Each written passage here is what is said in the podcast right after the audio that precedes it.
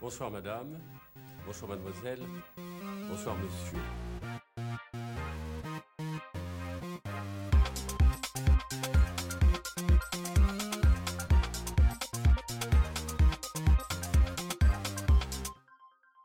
Bonjour à toutes et à tous et bienvenue dans ce nouvel épisode de Charcuterie. Je suis Pierre Alétru, docteur en histoire de l'art de l'Université de Lyon et charcutier traiteur à Paris.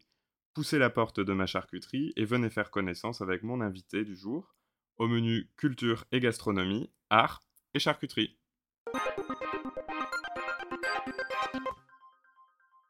Petit déplacement en région aujourd'hui dans la capitale des Gaules, cette belle ville qui concentre à elle seule trésors artistiques et gastronomiques.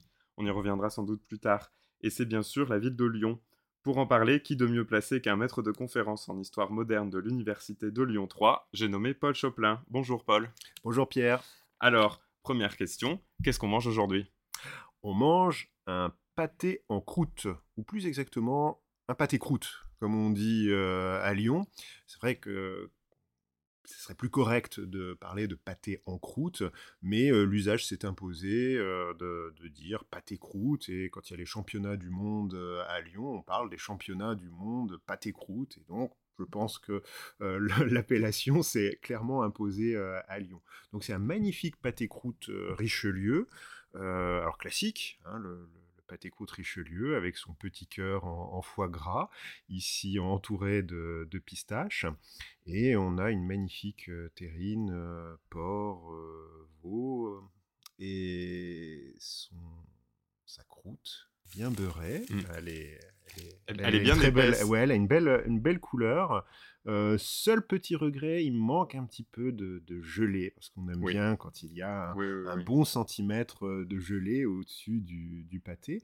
Mais celui-ci est, est, très, très artistiquement fait. Gros, gros point positif euh, au, niveau, au niveau visuel, c'est le, petit entour de, de pistache autour du, du noyau de, foie gras. Oui, c'est vrai, l'insert de foie gras est, entouré d'un concassé de, de pistache, c'est assez, assez joli.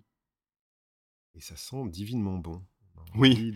oui, oui, on, a envie de, goûter tout de suite. On, va, écouter, voilà, on va écouter. Je, me retiens. Ne vous inquiétez pas, on a une heure pour je ça. Je commence à transpirer devant. Voilà.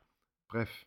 Alors, bon, on va commencer euh, euh, l'interview donc par euh, le côté. Alors, peut-être un peu moins artistique euh, cette fois-ci, mais plus historique. Donc je l'ai dit, vous êtes maître de conférence euh, en histoire moderne. C'est quoi un maître de conférence? Alors, un maître de, conférence, c'est euh, un enseignant-chercheur titulaire à, l'université. C'est le, premier grade, on appelait ça autrefois un, maître assistant. Il était l'assistant du professeur d'université, c'est le, deuxième grade. Alors, pour être maître de conférence, il faut être titulaire d'une thèse de doctorat. Et donc le maître de conférence, il a, alors euh, autrefois, mais ça existe encore dans certaines universités, il avait pour mission euh, d'assurer les travaux dirigés du professeur. Le professeur était en charge des, cours magistraux, donc euh, les cours d'amphithéâtre, et le maître assistant, puis le maître de conférence, était plutôt chargé d'enseigner dans les groupes de travaux dirigés, donc petits groupes d'étudiants, 30, 40, pour approfondir le travailler sur des, documents. Euh, aujourd'hui, dans les universités, dans la plupart des universités, universités petites, moyennes, comme ici, euh, comme il y a plus en plus d'étudiants et le corps professoral se, réduisant, bah, le maître de conférence fait aussi des cours euh, magistraux pour l'essentiel en matière d'enseignement, à peu près les, mêmes tâches qu'un professeur d'université avec un peu plus de TD. Voilà. Et donc il y a ce, versant enseignement, puis il y a aussi un, versant euh, recherche et euh, un versant euh, pas négligeable en temps, un versant administratif aussi, administration de la, scolarité, vie associative et autres, autres choses. Alors le versant recherche, donc on peut déjà en parler. Donc pour être maître de conférence, vous devez soutenir une thèse donc de doctorat. Quel a été le sujet de la vôtre? Alors moi je travaille sur l'histoire politique du religieux au XVIIIe siècle, Révolution jusqu'au début du, XIXe siècle, et je m'intéresse aux enjeux de sécularisation de la société et comment on passe d'un État monarchique euh, régi par le religieux, la religion catholique, à un État en cours de sécularisation 18e, et puis surtout euh, comprendre ce qui se passe pendant la, la, Révolution. Et j'ai, pour étudier ce, phénomène, j'avais voulu revenir à une à une histoire de, ville, et j'ai travaillé sur la ville de Lyon, parce qu'il se trouve que la, ville de Lyon, à l'origine, je voulais travailler sur Paris, il paraissait euh, reprendre le dossier de la ville de Paris, mais euh, j'ai fait ma thèse sur Lyon parce que Lyon euh, conserve des fonds d'archives sur ces questions religieuses qui n'existent pas ailleurs, à ma connaissance, euh, en France. Euh, archives publiques, mais surtout archives privées qui permettent de varier les points de vue et de comprendre euh, les, enjeux religieux du XVIIIe et de la Révolution. J'ai fait ma thèse sur les enjeux religieux de la Révolution française dans la ville de Lyon, donc des années 1780 aux années 1800. Ce qui m'a permis de, à partir d'un exemple local, dégager des pistes de recherche pour ensuite changer d'échelle, élargir euh, l'analyse sur euh, des phénomènes. Euh, donc, je travaille par exemple sur les sociabilités catholiques 18e, début 19e. Et puis là, actuellement, je, travaille sur la notion de fanatisme au XVIIIe siècle. Qu'est-ce que c'est qu'un fanatique pour les, hommes et les femmes du, XVIIIe siècle, pour les pouvoirs publics, et comment ce, terme est utilisé dans le champ polémique? Voilà. Donc vous êtes 18e Exactement. Voilà, donc un, épisode qui va beaucoup parler du 18e siècle, je pense. Est-ce que vous pouvez expliquer ce que c'est que la sécularisation de la société? Vous avez donné un, terme ici, je pense que Sécularisation, bah c'est simple, on part d'un... Enfin, c'est simple. Euh, comme dirait le capitaine Haddock, c'est à la fois très simple et très compliqué. Euh, en fait, on a une, société qui est euh, régie par, en France euh, par la, religion euh, chrétienne, la religion euh, catholique, avec des dissidences au fil des, siècles et une dissidence qui est devenue une très forte minorité, c'est le protestantisme au XVIe siècle, on connaît l'histoire, ça a donné lieu aux guerres de, religion à la fin du, XVIe siècle. Et donc il y a une coexistence pendant un temps entre catholiques et, protestants, c'est l'édit de Nantes, et puis en 1685, Louis XIV révoque l'édit de Nantes et impose la religion euh, catholique comme religion des, Français. Et donc au XVIIIe siècle, on remet en cause euh, cette, euh, ce rôle de, la religion catholique comme religion d'État, pivot de la, la, société, au nom de la tolérance, tolérance civile Est-ce qu'on tolère les, protestants Et qu'est-ce qu'on fait de ceux aussi qui se détachent de, la religion? Et donc, il y a un débat qui s'ouvre sur cette question. Est-ce que la religion doit guider les lois civiles? Est-ce que la religion catholique doit être la religion de l'État? Est-ce qu'il faut imposer un culte à tous les citoyens? Et donc cette notion de religion d'État est remise en cause au XVIIIe siècle, et j'étudie en gros les modalités de remise en cause de cette euh, religion d'État. Euh, pour la France, bah, c'est jusqu'à l'édit de 1787 qui reconnaît l'existence de non-catholiques euh, dans la société française. Oui, donc c'est quelque chose qui vient juste avant la Révolution. Juste avant la Révolution, et la Révolution consacre cela avec la, Déclaration des droits de l'homme et, du citoyen qui accorde la, liberté de, de, culte et de conscience à tous les citoyens, mais c'est pas sans poser problème. C'est ça qui m'intéresse. Quelle est la limite à la liberté de culte? On a le droit de croire, de ne pas croire, mais dans la limite, c'est dans l'article 10 de la Déclaration des droits de l'homme, dans la limite du trouble à l'ordre public. Et c'est quoi le trouble à l'ordre public? Ça commence quand? Euh, bah, Il n'y a pas de réponse euh, tranchée. Donc moi, ce qui m'intéresse, c'est voir comment euh, on a essayé de, fixer des, limites et comment l'État essaye de, réguler les cultes. Et la révolution va peut-être encore même plus loin dans, cette idée, en, faisant de la religion quelque chose de républicain. Oui, c'est un débat des Lumières, en fait, hein, pour euh, justement contrôler le, clergé, éviter que la religion euh, devienne un, sujet de crispation, conduise à l'intolérance. Il faut que l'État, qui justement est en train de devenir un État séculier, qu'est-ce que c'est l'État séculier? C'est assez simple à, expliquer, c'est dire que euh, gouverner un pays, c'est plus en priorité défendre un dogme religieux, en l'occurrence qui était le dogme catholique. Gouverner un pays, c'est assurer le bien-être et la sécurité de ses habitants. Donc ce sont des objectifs matériels qui priment.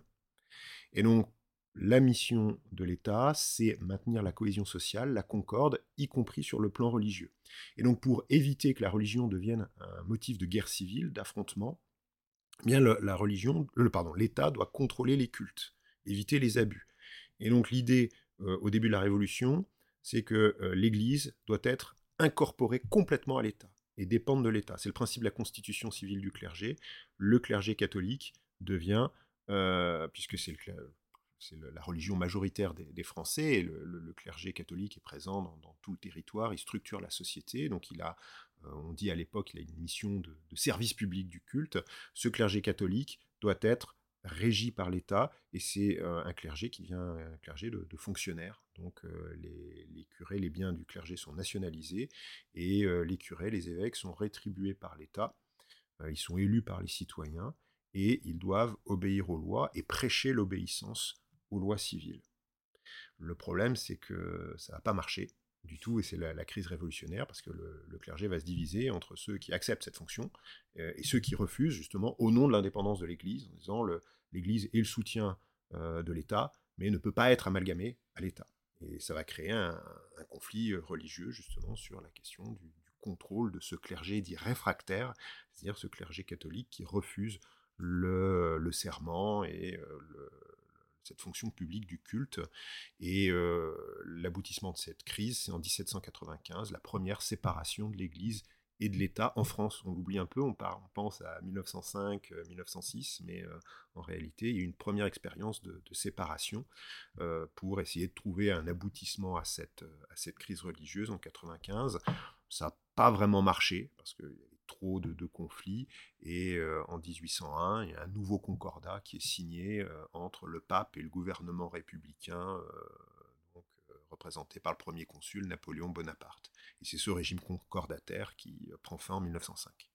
Est-ce que justement pendant cette période, il y a une espèce de crise de la croyance dans la mesure où beaucoup de gens vont être athées ou vont se convertir peut-être au protestantisme alors non, il n'y a pas de... Alors après, c'est la, limite du travail de, de l'historien, c'est on ne peut pas pénétrer les consciences. Et encore aujourd'hui, hein, tous ceux qui travaillent sur la, sociologie des religions euh, sont toujours très prudents, par exemple avec les, sondages euh, sur le, degré de croyance, parce qu'on touche des, choses très, très intimes et qui sont parfois difficilement formulables. Alors pour des sources il y a 200 ans, voilà. Donc difficile de, pénétrer les, consciences. Moi, je travaille surtout sur les, politiques publiques et les conflits qui, euh, qui peuvent résulter de ces, de ces questions religieuses. Alors oui, on voit émerger, alors ça date pas de la, Révolution, au XVIIIe siècle, alors c'est un vieux débat, hein, la question de l'athéisme, euh, depuis quand il y a des athées, euh, bon, on sait rien, hein, il y a peut-être toujours eu des athées, euh, c'est impossible de, le mesurer, mais en tout cas au XVIIIe siècle, l'athéisme est défendu clairement par certains philosophes ou certains pamphlétaires comme voilà, un choix rationnel, tout à fait pertinent. Et l'idée au début de la Révolution, c'est de justement de permettre aux athées de vivre dans la société, de chacun puisse avoir son, sa, croyance, mais ça fait débat. Hein, la preuve, Robespierre, à la Convention, à la fin de l'année 93, condamne l'athéisme comme une croyance antisociale. Hein. pour, pour faire société, il faut croire en Dieu. Et la Convention va le suivre euh, en décidant en mai 1794 euh, euh, de reconnaître l'existence de l'être suprême. Donc c'est pas vraiment une religion d'État au sens de, religion constituée, mais c'est une croyance d'État. Voilà, l'État et la société française croient en un Dieu. Après, chacun est libre de croire en Dieu à sa façon, hein, dans le cadre d'une église ou dans un système de croyance personnelle, mais il faut croire en Dieu pour faire société. Et c'est une des raisons aussi pourquoi Robespierre va être euh, contesté au sein de la Convention, parce qu'il y a des athées qui, voient cette décision comme un, recul. Mais les athées ne seront plus euh, euh, directement persécutés après la, Révolution. On ne va pas condamner quelqu'un à mort pour athéisme après la Révolution. On voit bien qu'il y a un changement de, mentalité. Mmh. Alors, pourquoi vous avez choisi de, travailler sur la Révolution, sur cette période historique Pourquoi le 18e Pourquoi la Révolution? Alors, pas de aucune prédisposition. Euh, je, le confesse, moi j'ai surtout, euh, je suis venu à cette période par pure ignorance. C'est-à-dire que dans le courant de mes, études euh, à, l'université, bah, voilà, je pense que pour beaucoup de ceux qui ont fait des, études d'histoire, c'est un petit peu la même chose. L'histoire qu'on nous a enseignée au, collège et au lycée, elle est très lacunaire, mais c'est normal, hein, on regarde des, programmes du temps imparti, et donc l'intérêt des études d'histoire, c'est découvrir des, périodes, des sociétés qu'on ne connaît pas. Et c'est vrai que moi, je me suis euh, passionné, bah, par exemple, pour le, Moyen Âge, que je connaissais très mal, euh, l'époque moderne, et notamment le XVIIIe siècle, sur lequel j'étais totalement ignorant. donc, je me suis pris d'intérêt pour cette période, tout simplement à l'issue d'un cours de, troisième année de, licence, et puis le, contact aussi de, livres marquants qui, étaient, qui, sont parus au moment où je faisais mes études et qui m'ont poussé à, euh, quand je me suis lancé dans la recherche euh, master, enfin on disait maîtrise à l'époque, euh, à travailler sur cette période du 18e et, de la Révolution. Pareil, la Révolution, moi je suis un enfant du bicentenaire, j'ai connu le bicentenaire en 1989, je suis plus tout jeune, euh, ça m'a marqué, mais ça n'a pas euh, débouché sur une passion particulière pour la Révolution. Pareil, c'est quelque chose que j'ai découvert dans le courant de mes études et voilà, je me suis pris en quelque sorte au jeu et, et le, aussi, ce qui est important, le goût de l'archive je me suis plongé dans les archives et j'ai trouvé ça passionnant. Et donc, euh, Quand on est historien, oui, je crois que c'est quelque chose euh, d'un peu obligatoire. Voilà, et ouais, ça m'a et depuis ça m'a ça m'a plus quitté. Et alors, vous l'aviez dit euh, au début d'émission, vous travaillez donc sur les questions religieuses, sur la Révolution, mais à Lyon. Pourquoi Lyon? Donc vous l'avez dit parce qu'au début vous vouliez Paris, mais pourquoi vous avez choisi Pour, pour les archives, justement, pour les archives, hein, je voulais faire une étude de cas en, en ville, revenir parce que euh, il y avait eu des, travaux, justement, beaucoup de travaux au moment du, bicentenaire, mais il y avait un petit peu une dispersion euh, thématique. Il voulait opérer une espèce de, remembrement des, pistes de recherche pour essayer de, euh, de reconstruire un récit explicatif de la crise religieuse révolutionnaire. Il me paraissait intéressant de, changer d'échelle et d'intégrer, enfin de, faire une, de mener une étude locale pour repérer le, rôle des, acteurs, comprendre leur motivation. Et pour ça, il fallait des sources. Et donc moi, je, suis venu vraiment à, étudier le cas lyonnais pour les sources. Parce qu'on a des sources, euh, j'insiste sur ce point, justement sur tous les acteurs. Notamment, on parlait tout à l'heure de l'Église constitutionnelle, qui est cette Église d'État qui est créée en 1790. Cette Église constitutionnelle, en fait, elle prend fin euh, elle continue d'exister après la séparation de l'Église et de l'État, c'est-à-dire que ces, prêtres, salariés, fonctionnaires, bah, ils perdent leur traitement, mais ils décident de poursuivre l'expérience justement et de transformer cette Église constitutionnelle en Église républicaine. Euh, voilà, et cette Église républicaine, c'est un peu la, perdante du Concordat de 1801, et euh, elle a laissé très peu d'archives.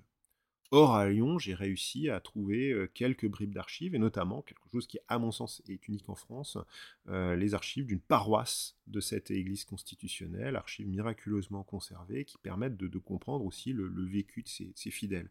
Je voulais faire justement une, histoire vraiment euh, au ras du sol, pour comprendre le, quotidien du, du, religieux, et donner la parole bah, voilà, tous ces acteurs euh, catholiques, catholiques réfractaires, catholiques constitutionnels, euh, protestants, juifs, euh, représentants des autorités civiles qui ont à, gérer les questions des, cultes, essayer de, trouver, autant que se faire se peut, les, revendications des, athées, justement.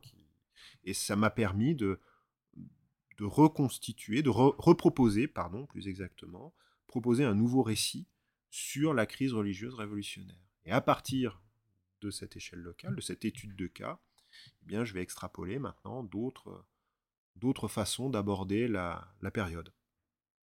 En plus, ce qui est, j'allais dire amusant, c'est absolument pas amusant, mais c'est que la ville de Lyon a un rapport à la Révolution assez euh, quand même unique dans le reste de, la France. Euh, on a voulu la raser, on a voulu euh, justement pour des questions religieuses, pour des questions politiques bien sûr. Oui, bah ça c'était aussi intéressant parce que je voulais prendre un, pour avoir un, échantillon assez large au-delà, au-delà du cas particulier, je voulais prendre une grande ville. Donc euh, Paris, c'était un petit peu compliqué au niveau des, sources, beaucoup de disparitions d'archives. Et Lyon, bah, on a un petit peu tout. Hein. On a le, je l'ai dit, euh, un grand échantillon de, croyances euh, et autres. Et puis de fait, c'est une ville qui connaît les soubresauts de l'histoire de, de la période, comme à, comme à Paris, euh, une ville qui, qui s'enthousiasme pour la Révolution au début, euh, une ville où il y a des tensions internes entre différents groupes politiques euh, qui s'affrontent, et une ville qui entre en révolte ouverte contre la Convention en 1793, un siège très dur, et surtout une, une répression extrêmement violente imposée de Paris, mais c'est aussi et surtout cette répression un règlement de compte entre Lyonnais, entre factions euh, lyonnaises, euh, une répression qui fait 1800 euh, morts hein, entre 1793-94, fusillés, guillotinés, et qui marque, qui marque la ville. Et c'est une ville de, tension. Hein. Lyon est une ville, encore aujourd'hui, qui a la réputation d'être une ville modérée, mais c'est une ville qui est modérée dans sa gestion, parce que cette modération, c'est aussi le, contrepoint de cette radicalisation et de ces tensions mémoriel et hérité de la, Révolution. C'est aussi un, chaudron, euh, Lyon. Et euh, si on veut administrer correctement Lyon et éviter que, voilà, les, tensions reprennent, il faut essayer de, concilier un petit peu tout le monde et de faire coexister tout le monde dans cet espace qui n'a rien rien d'évident. Hein. Lyon est une ville, c'est pas une ville paisible. Hein, encore aujourd'hui, hein, c'est une ville qui euh, connaît des tensions sur le plan social, politique, mais après tout, c'est pas vraiment une exception lyonnaise, c'est le propre d'une grande ville. Oui, parce que Lyon a toujours été une des, plus grandes villes du royaume. Alors aujourd'hui, de, la, euh, pas du royaume, mais aujourd'hui la République. De, la République. Mais euh, Lyon a toujours été, oui, euh, une, la, deuxième ou la troisième ville de. c'est la deuxième agglomération, hein, l'agglomération Lyon-Saint-Étienne, parce que maintenant c'est une grande conurbation, c'est 1,4 million d'habitants. Hein. Lyon a toujours été au croisé de, justement du royaume, de, France, mais aussi du Saint-Empire romain germanique. Il y a eu l'influence italienne. Enfin, c'est vraiment une ville multiculturel, euh, un, peu comme Marseille qui était aussi le, port euh, sur euh, la Méditerranée, mais par Lyon transitaient un peu les marchandises, les, connaissances, qui a fait aussi la richesse de Lyon avec les banquiers italiens qui viennent s'installer ici à la Renaissance. Oui, c'est une ville frontière, on l'oublie un petit peu, qui a été intégrée au royaume de France au début du XIVe siècle. Euh, et donc comme ville frontière, euh, avec son installé donc au, confluent euh, d'une rivière, la Saône, et d'un fleuve, le, Rhône, était un accès facile. Il y a la plaine du Dauphiné qui permet de, venir donc euh, d'Italie euh, notamment. Et ensuite, euh, on peut gagner Paris, le nord de, l'Europe. Donc c'est une ville carrefour. Mais aujourd'hui, on le sait, c'est un carrefour depuis l'Antiquité, depuis la première ville, la ville gallo-romaine, Lugdunum. donc il y a un marché lyonnais des foires de, Lyon à l'époque médiévale et qui euh, continuent euh, jusqu'à la Révolution, et puis après, sous, d'autres formes, bien évidemment. Et oui, c'est une ville qui est la, deuxième ville du, royaume, puis de, la République à la fin du, XIXe siècle, et, une ville qui concentre beaucoup d'activités commerciales, bancaires, donc une ville très importante sur le plan économique. Et surtout, ce qui est amusant à Lyon, c'est que dans sa physionomie, euh, on, voit tout à fait les différentes euh, structures euh, de, des époques. Il y a le vieux Lyon sur la rive de la Saône, où on est quand même beaucoup plus la Renaissance, le 15, le 16e siècle. Et puis après, hop, on passe sur la presqu'île, où on a beaucoup plus de 17, de 18e siècle. Et après, hop, on repasse sur L'autre côté de, du Rhône, où là, on a euh, tout l'agrandissement de Lyon euh, au, au, 19 et au, 20e siècle, avec euh, encore aujourd'hui des, travaux d'architectes importants. Je pense, parce que j'y suis passé tout à l'heure, l'hôpital qui a été construit par, Tony Garnier à Grange-Blanche. Et puis aujourd'hui, tout le quartier qui se développe autour de, de la Part-Dieu, avec un quartier résolument moderne, très 21e siècle, ouvert sur des questions du, d'aujourd'hui, avec une recherche quand même euh, sur euh, euh, aménager la ville avec les conditions climatiques, et puis ces grandes tours là qui, qui, s'élèvent dans le ciel de plus en plus. je suis sorti de la gare hier et je me suis dit, ah ben tiens, il y a une nouvelle tour à Lyon, on, les voit pousser.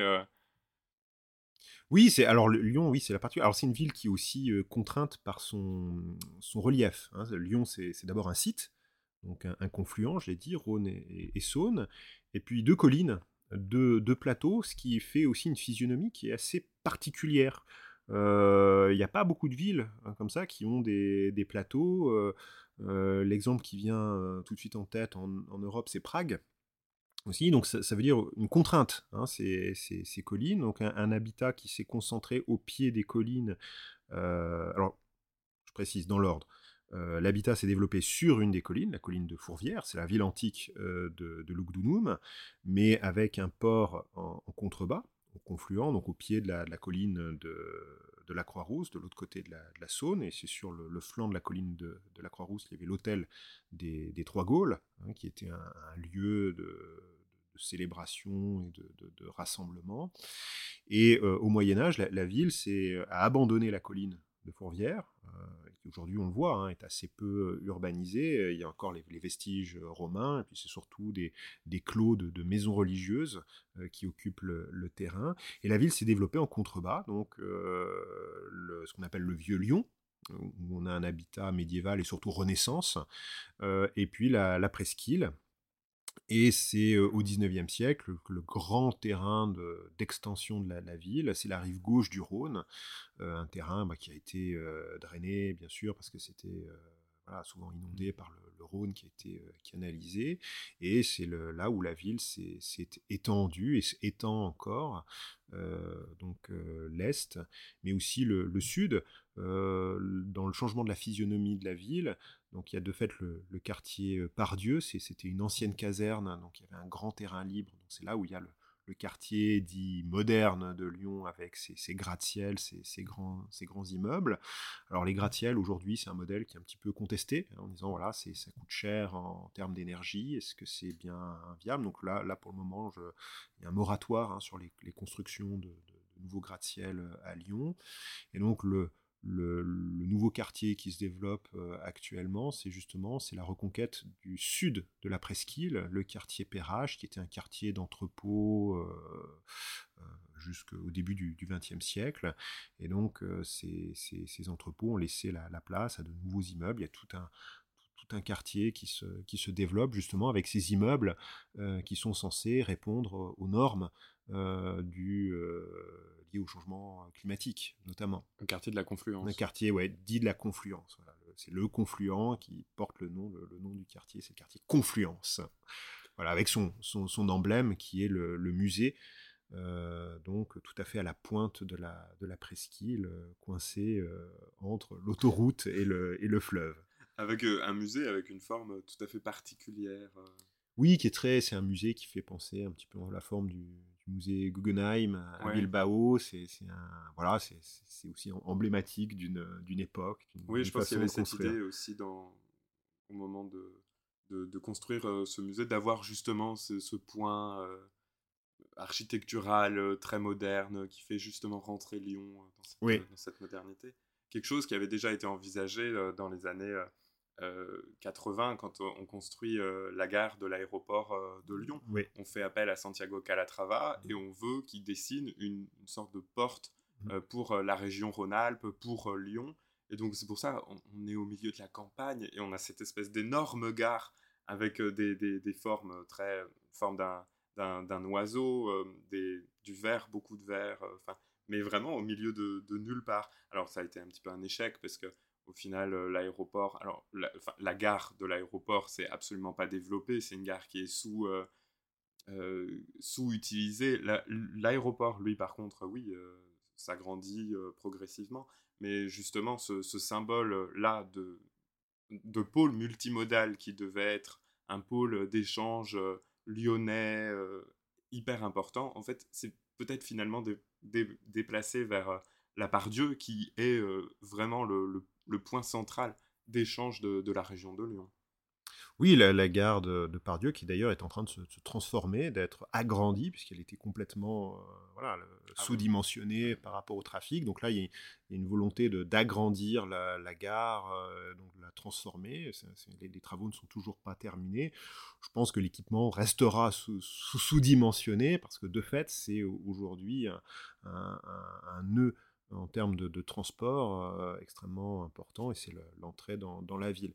La perspective dont on parlait là avec le, musée de, des confluences, c'est une perspective de l'autoroute. Et de fait, c'est quand on arrive de Lyon depuis le sud, on a euh, cette espèce de, paysage lyonnais qui apparaît donc au premier plan le, musée, puis à l'arrière-plan les collines, et notamment la colline de Fourvière avec sa, basilique, et on a un peu le, voilà, la carte postale de, Lyon.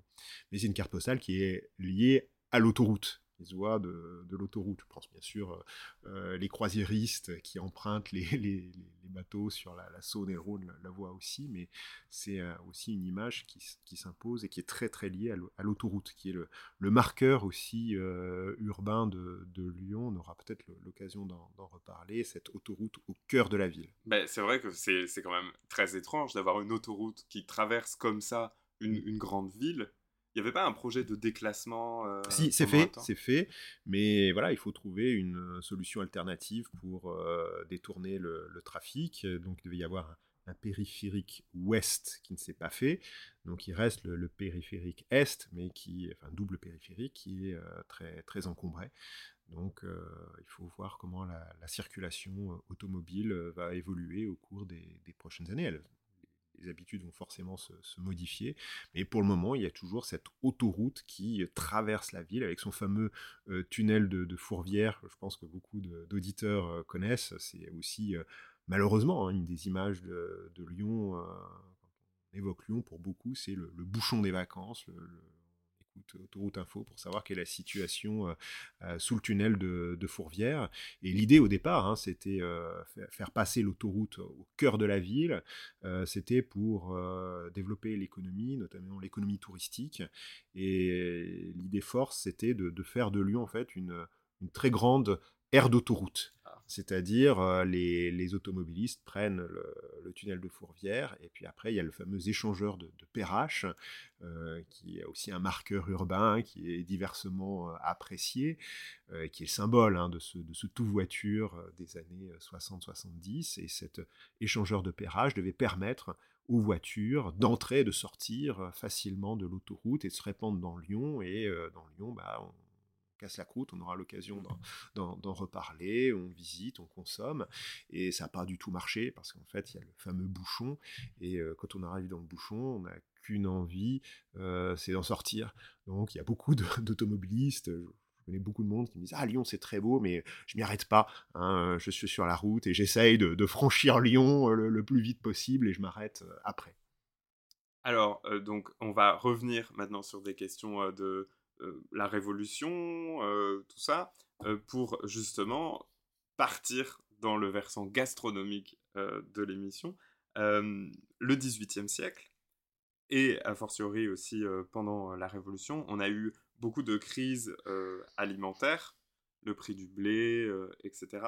Est-ce que vous pouvez peut-être juste refaire un tout petit point historique sur les crises, la, alors, le, le, XVIIIe siècle, sur le plan de la gastronomie, est marqué bah, d'abord par la, diffusion des livres de recettes de cuisine. Ça paraît pas grand-chose, mais dès le XVIIe siècle, on voit apparaître des, livres de recettes, et puis ça se popularise au XVIIIe siècle avec la cuisine bourgeoise, la cuisine de la ménagère. Alors c'est pour les classes sociales plutôt, euh, plutôt aisées, mais on voit se codifier comme ça des, plats au XVIIIe siècle, dans les grandes villes, euh, il n'y a pas de restaurant, il y a plutôt des, traiteurs. Parce qu'à Lyon, c'est très clair, hein, on voit aussi à Paris, mais Lyon, c'est une ville où il y a une très grande densité d'habitat. Euh, il y a des immeubles qui font 7, 8 étages dans la, presqu'île. Les gens sont vraiment entassés dans des petits, dans des petits logements et en fait n'ont pas de, de feu dans leur, leur logement. Ils ont juste voilà, un lit, une table, c'est très, très sommaire. Et on prend l'habitude de consommer en dehors de chez soi. On prend ses repas, donc chez le, chez le traiteur, ou on fait cuire ses aliments chez un artisan qui a un four en bas de chez soi. Et on consomme assez peu. Et donc c'est comme ça que les, traiteurs envahissent la ville. C'est pour les repas du quotidien. Alors, c'est pas de la, pas de la grande cuisine, c'est pas de la gastronomie, c'est vraiment pour se nourrir au, quotidien. Mais c'est une habitude qui va rester et qui va donner naissance au, 19e siècle à, Lyon, au, bouchon. mais on a aussi ce qu'on appelle le bouillon. Hein, des, bouillons, on les trouve à Paris, mais on les trouve aussi à Lyon au, XIXe siècle. Donc il y a cette alimentation du du quotidien. Et puis il y a aussi bah, ces, gastronomes. Alors c'est plutôt, c'est comme Carême, hein, c'est le tout début du 19e siècle. C'est après la, Révolution, on peut citer dans la région lyonnaise. Dans, c'est, le grand 18e siècle. Voilà, c'est le grand 18e siècle. C'est la fin du, du 18e siècle. On peut citer dans, la région lyonnaise Bria-Savarin, euh, qui a justement beaucoup écrit sur les, spécialités euh, locales. La période révolutionnaire en elle-même, pour dire un mot, bah oui, c'est pas une période qui est, voilà, c'est des temps difficiles, c'est des temps de, disette. On, le voit, hein, par exemple, dans les arts, il y a peu, il y a très peu de, scènes, voilà, de, de bombances, de, festins.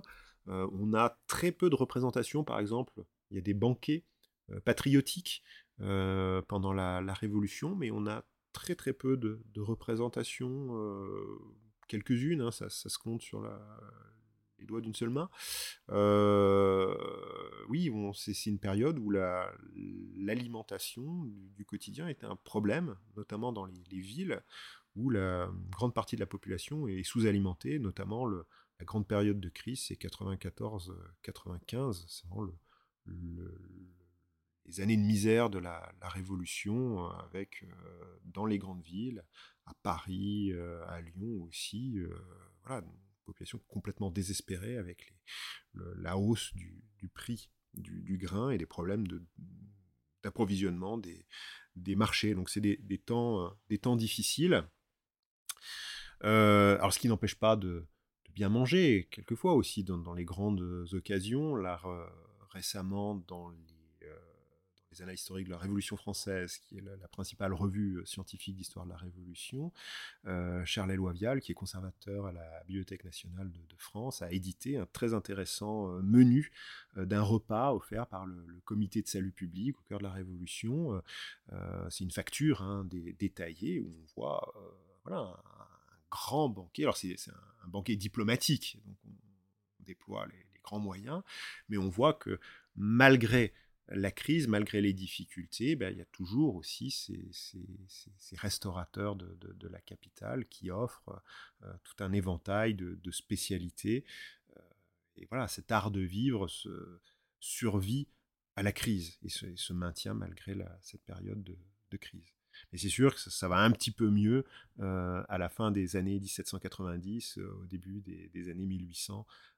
la, la disette est quelque chose de, moins, moins crucial dans la vie, euh, la vie des citadins à cette époque. Oui, c'est vrai qu'après, avec euh, l'arrivée de, l'Empire, euh, Napoléon Ier, etc., on a là affaire à beaucoup plus de faste. On mmh. retrouve un, on, retrouve oui, un, faste gastronomique. On, invente même des plats en l'honneur de l'empereur. Mmh. Le veau maringot, par mmh. exemple, pour célébrer la bataille de Maringot. Oui, alors faut pas négliger. Hein, le, le, alors c'est pas très connu, mais le, directoire offre des banquets. Enfin, il y, a aussi un, rôle de la politique, d'une politique de la, de la cuisine qui est, et l'empire est dans ce dans cet héritage. Mais bien sûr, euh, avec euh, l'empire, bah, c'est le, retour de la de la vie de cour évidemment. Euh, et puis il y a aussi les, bah, les grandes fortunes qui refont surface, euh, le monde des affaires euh, qui euh, s'est fait plutôt discret, tout en étant bien présent pendant la, Révolution, mais sous le directoire, ben voilà, on a à nouveau les personnes qui étalent leur argent et qui voilà, donnent des fêtes, et donc à manger, donc aussi pour les, les, traiteurs, les, cuisiniers, c'est l'occasion de, montrer leur savoir-faire, d'inventer, de, réinventer des plats.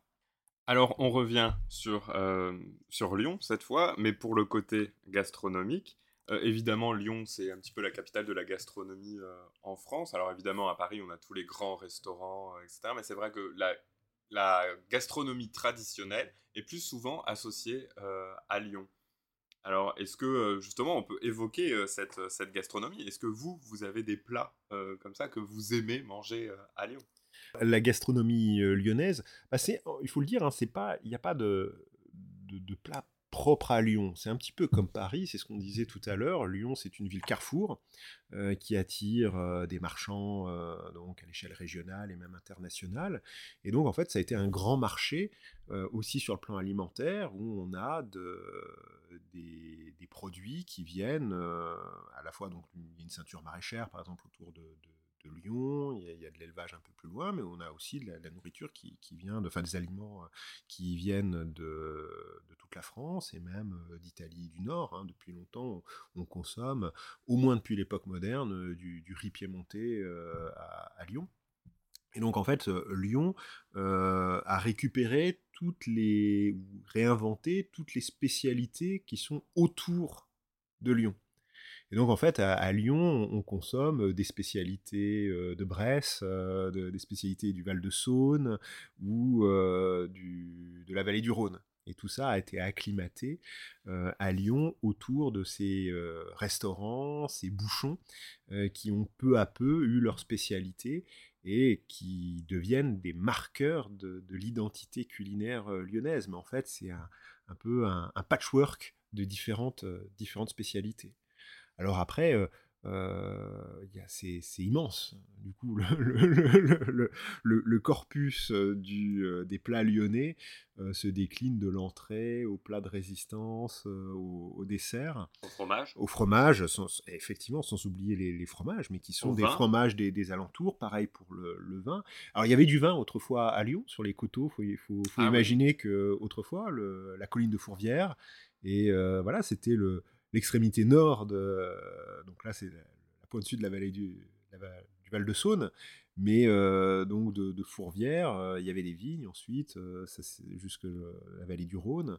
Et donc tout le coteau ouest de, Lyon était recouvert de, de vignes et il y avait un vin de, de Lyon. je ne sais pas quelle était sa, qualité, aujourd'hui ça, a disparu. Mais effectivement, le, vin, bah, c'est du vin de. On consommait du, vin de proximité, de ce qu'on appelle aujourd'hui les coteaux du Lyonnais, euh, le Beaujolais. Et puis, euh, beaucoup moins connu, mais à ne pas sous-estimer, les vins du Bugey d'excellente euh, d'excellente qualité aujourd'hui et puis les, vins aussi des, des, vins de Savoie et les côtes du Rhône évidemment euh, qu'on retrouve dans les, restaurants lyonnais. Euh, donc c'est le pot de Beaujolais ou le pot de Côte-du-Rhône, c'est, euh, ça fait partie du, repas lyonnais. Alors, bah, je sais pas, plat emblématique de Lyon, je sais pas, on pourrait parler des, quenelles, par exemple. Oui, mais la quenelle, c'est comme vous l'avez dit, c'est pas forcément lyonnais. Non. non, mais de fait, il y a une spécialité lyonnaise, c'est la quenelle de brochet, qui était liée à la, forte présence de l'animal dans la, rivière de Saône. Et le brochet, bon, bah voilà, on, a vite fait le tour, hein, c'est de, ce poisson, donc il fallait le renouveler un petit peu, le, on empêchait beaucoup, surtout. Et donc ça s'est développé au 19e siècle, donc de mélanger de la, chair de brochet avec une pâte à choux hein, pour faire ces fameuses euh, quenelles de brochet qui sont aujourd'hui avec la sauce Nantua, euh, qui sont aujourd'hui un des grands emblèmes de, culinaires de, Lyon. C'est toujours très spectaculaire hein, dans, les, dans les bouchons quand arrive euh, la quenelle qui sort du four, toute gonflée, toute dorée, recouverte de sa, de sa sauce. Alors, il y, a le, y a le côté poisson, bien sûr, avec les quenelles de brochet, mais il y a surtout beaucoup ah de viande, beaucoup de charcuterie. Ouais, c'est la spécialité, bah, parce que aussi c'est une ville, alors on consomme beaucoup de viande euh, à Lyon. Alors ça, on a des sources hein, depuis au moins l'époque moderne. Hein. on a une, une alimentation euh, très carné euh, dans tous les milieux. Euh, donc il y a aussi un marché des, bestiaux, hein, de, bœufs, euh, de, veaux, de cochons, de moutons qui arrivent parfois même de, très loin des, grandes boucheries, comme il y, a, dans la plupart des, grandes villes. Et la particularité, ça s'est maintenu, même si aujourd'hui ça, revient un petit peu à la mode, ça s'était un peu perdu, c'est euh, dans les animaux, on ne jette rien, on mange tout. Et, une, des, voilà, et la, une des spécialités de la, de la cuisine lyonnaise, c'est d'avoir entretenu justement ces, ces plats à base d'abat. Euh, alors, c'est revenu un petit peu par la force des choses euh, pendant la Seconde Guerre mondiale mmh. et un petit peu après, hein, au, temps des, restrictions. Donc euh, là aussi, il fallait économiser. Mais à Lyon, on a toujours ces, plats, notamment de ce qu'on appelle les, tripes, c'est-à-dire des, intestins de, de, de, cochons, de veau, de, bovin. et donc, Tablier sapeur. le tablier de sapeur, qui est un plat emblématique de Lyon, mais on a aussi ce qu'on appelle le, gratin de tripe, qui est bien, bien, bien particulier. Et le, gras double à la lyonnaise, qui n'est pas du gras double, c'est de la panse, hein, comme, comme pour le tablier de sapeur, simplement, c'est découpé en, en, lamelles et, revenu donc avec de l'échalote et persil ou un petit peu de vinaigre hein, pour voilà et c'est ça sent très fort hein, dans la cuisine mais c'est faut avoir l'estomac bien accroché hein, quand on vient manger à Lyon. Voilà alors après c'est une cuisine il peut y avoir beaucoup de beurre et ça peut être une cuisine très riche et pas toujours très très digeste. Alors on dit ouais, c'est une cuisine de, travailleurs voilà. Alors il y a les, les gratons aussi qui qui se consomment à l'apéritif idéal avec justement du du montagneux qui est ce, vin blanc euh, mousseux du, du euh, qu'on trouvait et qu'on trouve encore dans, certains euh, bouchons. C'était la Perrate, le, le, champagne de Lyon, la boisson apéritive avec les gratons. C'est un délice. Dans, le, côté gastronomie, peut-être un peu moins abat, tripe, un peu plus raffiné, je dirais, il y a le saucisson brioché. Oui. un des meilleurs que j'ai mangé, c'est à Brasserie Georges. Oui juste à côté de, de Perrache. Si vous venez à Lyon, il faut vraiment aller à Brasserie Georges, parce que c'est un lieu euh, quand même assez euh, incroyable. Oui, avec un, décor, c'est une salle art déco hein, des, années 30. Alors ça donne l'occasion aussi de parler pour dire ce que je disais tout à l'heure sur, sur Lyon, qui était aussi, euh, qui a acclimaté en fait différentes traditions culinaires, qui n'a pas d'identité propre. La brasserie Georges, c'est un des derniers témoignages de la culture brassicole à Lyon. En fait, au, 19, à la fin du 19e siècle à Lyon, se multiplient les brasseries et on consomme davantage de bière. L'idée n'est pas, euh, voilà, c'est pas évident, mais on consommait plus de bière à Lyon que, que de vin à la fin du, du 19e siècle. on produisait beaucoup de bière. il y avait euh, aussi bah, des, euh, on commençait à avoir des, la brasserie Georges, une des spécialités, c'est la, choucroute.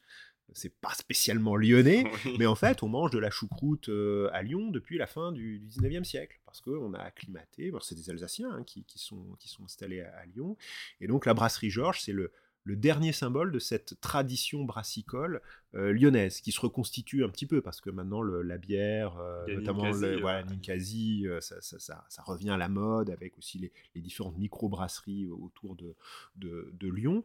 mais voilà, cette, cette brasserie Georges, c'est voilà l'emblème d'une culture, c'est une grande halle, hein, c'est un, immense immense salle. 500 places. Hein, ouais, ouais, ouais, avec un service 7 euh, jours euh, sur 7, euh, jusqu'à très tard le, soir. Et donc, on a les choucroutes, la bière, mais on a aussi les lyonnaiseries traditionnelles et on peut manger voilà, son, saucisson brioché. Et c'est vrai que les charcuteries lyonnaises et les charcutiers lyonnais sont réputés aussi pour leur, pour leur saucisson, saucisson sec ou saucisson à cuire sous différentes formes. Hein. alors pour le coup, c'est une spécialité lyonnaise, on en trouve, on en trouve un petit peu autour de, de Lyon, mais c'est le, par exemple le sabaudet. Hein, qui est un saucisson à cuire euh, qu'on consomme euh, souvent avec une sauce au, vin rouge et avec une forme de hachage euh, bien, bien particulière. Il y a évidemment les Halles de Lyon, qui est un endroit quand même assez incroyable avec des, très grands noms, notamment Sibylia, mmh. qui était la, la charcutière de, de Paul Bocuse. Oui, les, halles, en fait, se sont euh, bah, développées euh, à la fin du, du, 19e siècle. Il y en a plusieurs. Alors, il y a la grande halle de, Lyon à, la Pardieu, hein, qui est un temple, euh, évidemment, de la, de la, gastronomie. On peut citer aussi le nom de la mère Richard, avec ses, fromages et ses Saint-Marcelin, voilà, que, tous, les, tous les Lyonnais connaissent et, apprécient. mais on a aussi bah, des, les halles de, moins connues, mais qui ont rouvert et qui sont les halles de la Martinière, auprès des, près des terreaux. Euh, qui font partie de ces, marchés euh, locaux, mais on a aussi le, marché Saint-Antoine, le marché de la Croix-Rousse, le marché de Saint-Antoine, dont le nom est associé avec Léa, Léa Bidot, qui était une, cuisinière très, très célèbre de la seconde moitié du XXe siècle, qui avait son, restaurant qui existe toujours, hein, la, voûte chez Léa, et donc qui s'approvisionnait, qui était une figure du, du marché du quai Saint-Antoine. Alors, je ne sais pas si justement on peut dire que Léa Bidot était une mère lyonnaise. Si on parlait, on parle des mères, euh, des mères lyonnaises. Ici, c'est la, tradition. C'est une, euh, quelque chose qui est apparu euh, à la fin du, du, 19e siècle. alors, c'est pas propre à Lyon d'ailleurs. Hein, on peut le dire là encore. Mais les mères lyonnaises mais c'est la même. Voilà, oui, parce qu'il y a eu.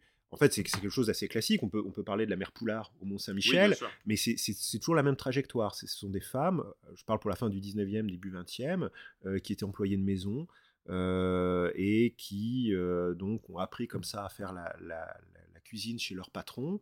Et quand elles se sont mariées, euh, elles ont euh, ouvert, un, souvent le, mari était bistrotier, pouvait être boulanger ou autre, on ouvrait un, restaurant, elle était derrière les, fourneaux, et certaines ont acquis une grande réputation localement pour leur cuisine généreuse et sont devenus en fait des restaurants qui n'étaient pas fin 19e, début 20e, ces mères lyonnaises. On peut citer la mère Fillou, qui était la, grande célébrité, ou la Mélie, qui avait son, restaurant à la sur azergue dans le sud du Beaujolais. C'était une, des restaurants pour la bourgeoisie. Hein. c'était c'était des, produits qui étaient assez chers. C'était pas pour le, le, commun hein, de, la, population euh, lyonnaise, mais avec des, des, plats iconiques. La mère Fillou, c'est la, la poularde demi-deuil, hein, avec sa, la truffe. Voilà, c'était symbole. Et la mère Brasier, Eugénie Brasier, euh, a continué dans ce, dans ce sillage, donc dans l'entre-deux-guerres et euh, dans les années 50-60, elle était une grande figure de, la gastronomie lyonnaise. Mais derrière, il y a aussi tout un, euh, tout un développement de la publicité. Et ça aussi, les, les, les mères lyonnaises sont devenues des, des emblèmes publicitaires de la, de la cuisine lyonnaise. Donc la presse, euh, mais aussi les, les, chefs lyonnais qui se sont associés. Hein. les toques blanches, ça remonte à l'entre-deux-guerres, hein, aux, années, aux années 30. Et donc on vend aussi la, cuisine lyonnaise. Et donc on crée ces, emblèmes, que ce soit les plats lyonnais ou ces figures iconiques euh, que sont les mères, notamment la brasier, comme produits d'appel Hein, pour faire venir les, touristes et attirer les, les, consommateurs dans ces, dans ces restaurants. C'était au moment du développement du guide Michelin Exactement. Hein, la, la, la, mère Brasier, si je ne me trompe pas, fait partie des, des premières titulaires. de... Alors c'est la première femme, mais elle fait... mais au-delà, elle, fait partie des, des, premiers à avoir, les, en comptant les hommes aussi, les, les trois étoiles. D'emblée, elle est une célébrité qui fait jeu égal avec, avec les hommes. Et donc il y, a le, guide Michelin, et puis il y a aussi le, critique gastronomique qui est un petit peu oublié aujourd'hui, hein, mais Kurnonski, qui était très important dans la, France de l'entre-deux-guerres, et c'est lui qui consacre l'expression Lyon, capitale mondiale de la gastronomie. Et derrière, il y a tout un lobby des, des cuisiniers lyonnais, et voilà, il marque aussi le, paysage politique, économique. C'est euh, un, groupe très influent, ces, cuisiniers lyonnais, qui savent vendre aussi et qui ont forgé l'image de, cette ville. Hein. C'est pas aussi quelque chose qui est apparu comme ça par hasard. Il y a derrière une, toute une stratégie commerciale. Je pense que le, chef français le plus connu du monde vient de Lyon, c'est quand même Paul Bocuse. Effectivement, oui, Paul Bocuse, quand on va à l'étranger, euh, moi j'étais marqué, j'avais fait un, séjour au, Japon d'échange euh, avec nos universités partenaires, et quand on dit Lyon au Japon, la première chose qui sort, c'est euh, Paul Bocuse. On parle de Paul Bocuse, donc c'est l'emblème de, de, Lyon. quand il est décédé en, 2018, il a eu droit à des, obsèques dans la, cathédrale Saint-Jean, donc obsèques bien sûr avec une forte dimension locale, il y avait toutes les, personnalités, mais au-delà, il y a eu plusieurs milliers de chefs cuisinier du monde entier euh, qui s'était rassemblé pour lui, rendre hommage. Et donc il, est, il a incarné euh, pendant euh, plusieurs décennies la, gastronomie lyonnaise, Monsieur Paul. Et donc lui aussi c'était un homme d'affaires. Hein. Il avait son, bien sûr son, restaurant, mais il s'est associé avec le, négociant en vin Georges Duboeuf pour redonner ses lettres de, noblesse au Beaujolais. Hein, qui ne se résume pas au, Beaujolais euh, nouveau. Euh, et puis, ces restaurants, ces bistrots dans, euh, dans la disséminée dans la ville de Lyon. C'est l'Institut Paul Bocuse à Écully, créé, si je ne me trompe pas, en 1990. et donc, c'est quelqu'un qui a aussi vendu, qui a été le, commis voyageur de la cuisine lyonnaise. Donc, cet effort aussi de, de, mise en scène et de, voilà, cette publicité, on peut le dire, hein, qui euh, ce souci donné à la, publicité a conforté la réputation de, la ville de Lyon. Et l'héritage, c'est aussi bah, le, le, CIRA, hein, le, salon euh, qui a lieu tous les ans, hein, avec le, le, Bocuse d'Or, qui est décerné au meilleur cuisinier qui doit travailler sur un temps imparti. Donc c'est aussi des, des, des, toujours quelque chose qui rythme la vie lyonnaise, qui attire beaucoup de cuisiniers. Par exemple, je parlais du Japon tout à l'heure, on a beaucoup de, chefs japonais qui viennent se former à Lyon. Certains repartent, d'autres restent, et euh, parmi les, chefs étoilés euh, à Lyon, euh, c'est une particularité, on a plusieurs chefs d'origine japonaise. Beaucoup, on en a parlé tout à l'heure, mais beaucoup de Japonais remportent le titre de, oui, du, champion, du, monde de pâté croûte. Exactement. Ouais, ouais.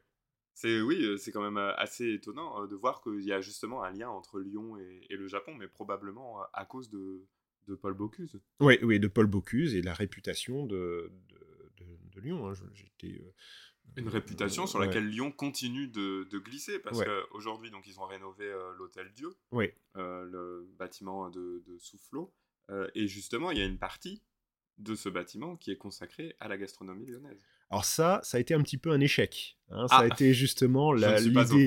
L'idée était de promouvoir à travers cette, cet hôtel Dieu euh, rénové, où il y a un hôtel de luxe, euh, des bars, etc., d'en faire un, haut lieu de, représentation de la gastronomie lyonnaise, mais ça n'a pas vraiment pris. Il y avait une cité de la gastronomie qui a pas très bien marché, là il y a une nouvelle tentative de, relance du, projet, et puis il y avait les halles qui avaient été euh, développées avec ce qui devait être une vitrine de la gastronomie lyonnaise, euh, mais ces halles ont fermé leurs portes faute de, de fréquentation, parce qu'on est un petit peu à la marge des lieux de circulation des, touristes. Donc voilà, c'est un projet, il faut, aussi, je pense, réaménager. C'est en cours de, euh, voilà, c'est discussion sur le plan politique, réaménager aussi le, quai euh, du Rhône pour en faire un lieu euh, qui puisse être réapproprié par les, piétons, qui soit moins, moins passant. Je pense qu'il y a aussi cette, cet enjeu de réaménagement de l'espace. Donc oui, cette, cette cité de la gastronomie, c'est un, petit peu, un petit peu capoté. Mais je pense que Lyon n'a pas besoin de ça. Hein. De toute façon, ce qui fait sa réputation, ce qui fait sa vie, ce sont tous ces, ces nombreux restaurants qu'on voit dans, la, dans la, ville. Alors avec euh, bah, aussi un, euh, un modèle qui est en train de disparaître. C'est-à-dire que ces bouchons, de plus en plus, sont des bouchons touristiques. Mmh. Les vrais bouchons du quotidien disparaissent tous euh, les uns après les autres. Par exemple, dans le quartier où nous sommes, autour de l'université, euh, tous ceux que j'ai connus ont pour la plupart fermé ces, ces, 20 dernières années pour laisser la place à une nourriture plus standardisée. voilà, on a en bas, bah, maintenant, c'est des restaurants de, de burgers, de kebabs d'autres choses, la, la cuisine euh, végane, euh, voilà, c'est ça s'adapte, c'est une cuisine qui s'adapte aussi aux, nouveaux modes de, consommation de la population, mais le bouchon traditionnel de, la rive gauche, hein, parce que en fait la plupart des, bouchons traditionnels étaient sur la, rive gauche, on pouvait manger euh, bon en quantité pas cher. avec des gens, c'était très intéressant parce qu'il y avait aussi une sociabilité. C'est-à-dire que mélanger des ouvriers, des voilà, en costume, euh, qui travaillaient, voilà, ou des, des, professions plus intellectuelles. On voyait un petit peu de tout. Il y avait une espèce de, microcosme où il y avait une atmosphère très sympathique, un petit peu bruyante, mais c'était euh, sympa. Tout ça, c'est aussi en train de, disparaître. Il n'y en a plus beaucoup. Maintenant, les, bouchons, alors ça ne veut pas dire que tous les, bouchons sont des attrapes touristes, euh, il y a d'excellents restaurants qui, maintiennent la tradition du, bien manger lyonnais, des plats traditionnels lyonnais, mais le, modèle du, bouchon de quartier avec ses habitués du, midi est en train de, en train de voilà, doucement, doucement disparaître. Alors peut-être qu'il reviendra, hein, je ne sais pas. Hein. C'est des habitudes alimentaires qui sont aussi en train de changer. Euh, exactement, exactement, parce que je pense que le, sur le plan de, de l'état de santé, euh, je pense que le, gratin de tripe ou les quenelles tous les, tous les jours, c'est pas très recommandé. Une fois de temps en temps. Oui, voilà. Pareil pour les gratons. Euh, je ne recommande pas, même si c'est très bon, euh, d'en ah, manger, d'en manger euh, tous les jours. Euh, voilà. Et, c'est vrai qu'aujourd'hui, on fait plus attention, de fait, sur la, consommation de viande. Mais je pense qu'il y a quand même un atout dans cette cuisine lyonnaise, c'est la, cuisine des, abats. Justement, aujourd'hui, on essaye d'avoir une, une, gestion plus raisonnée de la consommation de viande, et ça veut dire de, lutter contre le, gaspillage. Et euh, bah voilà, la cuisine lyonnaise, elle a aussi cet atout, c'est l'art de, cuisiner les, les abats, euh, quelque chose par exemple qui est totalement méconnu mais qui n'est pas mauvais. Alors c'est une texture particulière, j'ai découvert récemment, c'est euh, la tétine, c'est-à-dire les pieds de vache. qui, se, qui se cuisine, c'est quelque chose qui. Ah, ça, je. Non, non. Alors, ça, on en, mangeait pendant la guerre, ça a laissé de mauvais souvenirs aux, aux plus âgés d'entre nous qui, qui, mangeaient ce, voilà, ces, ces, abats pendant la guerre. Mais en fait, non, c'est. Euh, alors, c'est des textures particulières, mais il faut aussi les cuisiner, euh, réinventer. C'est, ça, c'est un des, atouts de la, cuisine traditionnelle euh, lyonnaise qui, pourrait être davantage mis en valeur. Et alors, si il y a des auditeurs qui viennent à Lyon, est-ce que vous avez un bouchon à recommander? Ah, la question, la question piège. Il y en a beaucoup. Moi, moi celui, alors qui est pour moi emblématique, où j'aime aller, alors pas trop non plus, pour, des, des, questions de, santé, mais on y mange très bien, c'est le Garet. c'est près de, c'est rue du Garet. c'est près de, l'hôtel de ville et c'est une très très bonne adresse. C'est là où Jean Moulin donnait ses, rendez-vous à Daniel Cordier pendant la guerre. Donc il est dans un coin, il y a la table de, Jean Moulin. Alors ça c'est un petit peu le, folklore, même si c'est vrai, hein, authentique mais c'est un lieu où le, on cultive mmh. euh, la, cuisine lyonnaise traditionnelle, mais aussi la, cuisine du marché. Euh, Et puis bien sûr la brasserie Georges. Et la, brasserie Georges, mais il y a beaucoup d'autres bouchons euh, à découvrir dans, le, la presqu'île de Lyon et de, de, restaurants. Donc ne, ne, pas hésiter aussi à, regarder les, guides euh, gastronomiques qui, peuvent donner des, idées. Et ne pas hésiter euh, aussi à aller euh, autour de Lyon. Oui. Parce qu'il y a aussi beaucoup de, très bons restaurants qui font ces spécialités dans le Val-de-Saône, dans l'Ouest lyonnais, dans le, dans le Dauphiné, aussi la Bresse. Hein. la Bresse est un grand terroir gastronomique, mais la Bresse commence au nord de, Lyon et on a des, là aussi de, d'excellents euh, petits restaurants qu'on peut, qu'on peut découvrir. Oui, de toute façon, un peu partout où on va en France, on a toujours euh, l'occasion de bien manger. Exactement. Alors, pour finir ce, ce petit tour euh, gastronomique, il ne nous reste plus qu'à débriefer sur ce pâté croûte. Eh, excellent, excellent, avec des ce pâté croûte Richelieu, avec de, bons gros morceaux de, veau. Oui. Hein, c'est ce qui fait aussi la, la, la qualité hein, du, pâté croûte. Alors, ce qui fait que le, le pâté croûte, hein, c'est un, mets euh, euh, qui peut euh, coûter assez cher. Hein, c'est pas. mais donc, il faut pas hésiter à se faire plaisir. Donc, peut-être en manger moins, mais manger mieux. parce que ce qui fait la, qualité du pâté croûte, et c'est le cas ici, c'est d'avoir ces, beaux morceaux de, viande. Et pour finir, je peux, évoquer aussi l'oreiller de la belle aurore, ah, qui est le, l'empereur des, des pâtés croûtes et que les, euh, les, charcutiers lyonnais, mais pas, pas qu'à Lyon, hein, mais à l'origine c'est Bria-Savarin, euh, c'est une origine de l'Ain et de, de, Lyon, donc ce, fabuleux pâté croûte avec euh, différents gibiers préparés donc pour les, pour les fêtes. Euh, et c'est un enchantement, c'est pas donné de fait, hein, c'est euh, parce que le, y a beaucoup les matières premières. Il y a 10 viandes, je crois. oui, oui euh, même plus, hein, chez, chez, certains, oui. Mais voilà, c'est un, régal et comme toutes les choses très bonnes, il faut les consommer avec modération et on les apprécie, on les apprécie d'autant plus. En tout cas, là, ce, ce pâté croûte Richelieu est, est, excellent, je le redis. Alors, sauf oui, le petit bémol pour la gelée. Mais le mariage, euh, voilà, le, pâté, la, croûte est très très très bien. La, croûte est, est, beurrée à souhait. Alors donc de fait, ce n'est pas, je le dis aux, auditeurs, hein, ce n'est pas un, plat très diététique, mais on passe un bon moment. Oui, oui, oui. Alors moi, je suis, je, le redis, hein, le, la croûte est quand même assez épaisse. Et c'est ça aussi qu'on aime dans le pâté croûte, euh, c'est de manger la croûte. Et la mmh. croûte, en plus, là, est bonne. Mais oui, petit bémol pour euh, justement euh, cette absence de gelée. Mais il reste très bon, un délice. Donc voilà, charcuterie Bonnard sur la presqu'île. je recommande l'adresse. on me l'avait de toute façon recommandé. C'est la première fois que j'allais chez Bonnard. Écoutez, j'en suis ravi. Voilà, écoutez Paul, est-ce que vous avez quelque chose à ajouter? Ah non, je vais finir le, le pâté Le pâté euh, eh ben, tranquillement qui est sous mon, sous mon nez. Eh ben, je vous remercie d'avoir accepté euh, cette invitation. Merci Pierre. On va pouvoir finir le pâté croûte. Euh, en attendant, je vais clôturer l'émission. Pour vous, chers auditeurs, merci de nous avoir accompagnés pendant cette heure. Je vous donne rendez-vous le mois prochain pour une nouvelle émission, tout aussi appétissante tant pour vos yeux que pour vos papilles. N'hésitez pas à noter le podcast ou à m'écrire sur le compte Instagram de l'émission. Je vous souhaite à tous une très bonne journée ou une bonne soirée, quelle que soit l'heure ou l'endroit d'où vous nous écoutez.